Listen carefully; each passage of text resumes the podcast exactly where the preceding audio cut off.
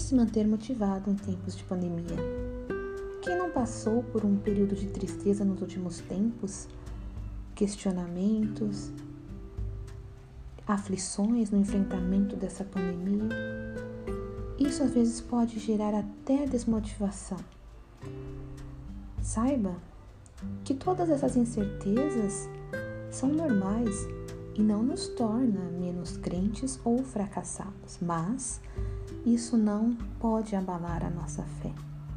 Nessas horas devemos buscar auxílio e socorro na nossa bússola, a Bíblia, que por meio de seus textos, que são a própria palavra de Deus, encontramos auxílio, orientação e refrigério para a nossa alma.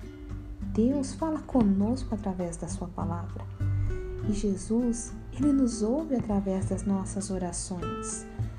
No Novo Testamento, o apóstolo Paulo escreve aos irmãos em Filipenses, no capítulo 4, versículos 6 e 7.